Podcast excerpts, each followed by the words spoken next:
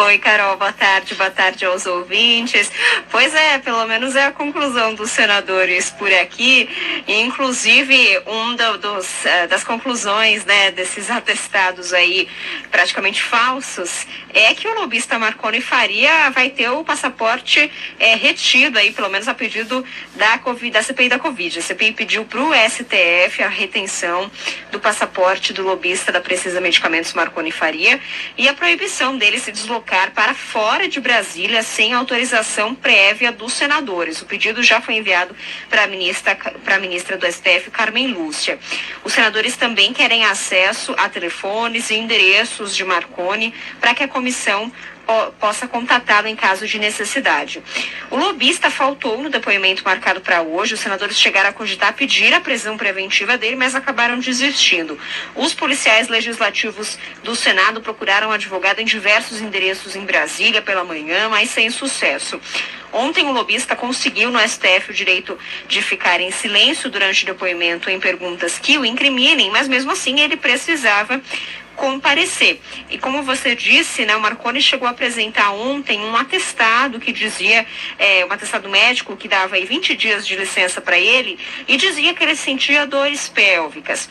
Mas depois disso, os senadores questionaram o próprio Sírio-Libanês, o médico responsável por, por esse atestado é do Hospital Sírio-Libanês, e depois de questionar o hospital, o próprio médico responsável pelo atestado disse que, na verdade, os sintomas de Marconi já pareciam sintomas falsos e, portanto, aquele atestado já não valia mais. Diante disso, é, Marconi chegou a entrar com um HC no Supremo Tribunal Federal na noite de ontem para não comparecer à CPI, mas a Carmen Lúcia disse que ele precisava comparecer e apenas poderia ficar em silêncio em perguntas que não o incriminassem. Mas no fim ele está sumido e não apareceu na CPI. A gente lembra que o Marconi está envolvido em suspeitas de cobrança de propina em contratos negociados entre a Precisa Medicamentos e o Ministério da Saúde.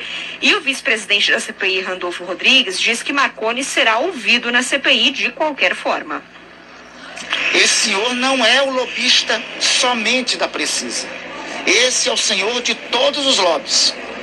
Esse Senhor está presente em esquemas, sobretudo no Ministério da Saúde, desde o ano passado, se não antes desse, e com diálogos e atos com pessoas próximas do presidente da República, com contatos com pessoas próximas ao presidente da República. Este material probatório é vasto. E imagino que tenha sido essas razões que levaram o senhor Marconi a evadir se não comparecesse a CPI. É, a CBN revelou que o lobista Marconi Faria foi apresentado ao também lobista Ricardo Santana pela advogada do presidente Jair Bolsonaro, Karina Cufa. A gente lembra que Ricardo Santana é amigo do ex-diretor do Ministério da Saúde, Roberto essa aproximação entre Marconi e Dias. Depois disso, começaram as negociações da Precisa Medicamentos e do Ministério da Saúde na gestão Roberto Dias, primeiramente com a compra de testes contra a Covid-19 pelo poder público. A CBN também chegou a revelar que Marconi e Santana trocaram mensagens explicando o passo a passo para fraudar uma licitação de testes contra a Covid, inclusive fazer pressão em um servidor do Ministério da Saúde para assinatura do contrato. E depois aí vieram as articulações articulações da compra da vacina indiana com vacina entre a Precisa e o governo federal. E não foi só o Marconi que apresentou atestado médico, viu? O Marcos Tolentino, que é dono da Rede Brasil de televisão e suspeito de ser sócio oculto do Fibbank, que é a empresa que foi afiadora do contrato da vacina com vacina, o Marcos Tolentino também deveria ter comparecido à CPI da Covid nessa semana, mas também apresentou um outro atestado médico também no Hospital Sírio-Libanês alegando formigamento no corpo corpo. A CPI agora tenta realmente ver com o Hospital Sírio-Libanês se o, o, Tolentino precisa continuar internado. Inclusive, o senador Omar Aziz, presidente da CPI, disse que se precisar, traz o Tolentino, inclusive, na maca, fazendo aí, é claro, é, uma, uma brincadeira com essa situação de que Tolentino também precisa comparecer à CPI. Carol.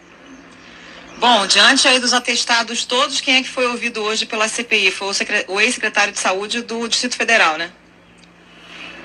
Pois é, o ex-secretário aqui de saúde do DF, o Francisco Araújo, já, já tinha chegado aqui na CPI da Covid pela manhã, já ficou ali no banco de reserva caso o Marconi não aparecer resolveram ouvi-lo no lugar de Marconi depois da conclusão que o lobista não iria vir mesmo à CPI. A gente lembra que o Francisco Araújo responde processo na operação falso negativo da Polícia Federal, que investiga fraudes na aquisição de testes rápidos pelo governo do Distrito Federal.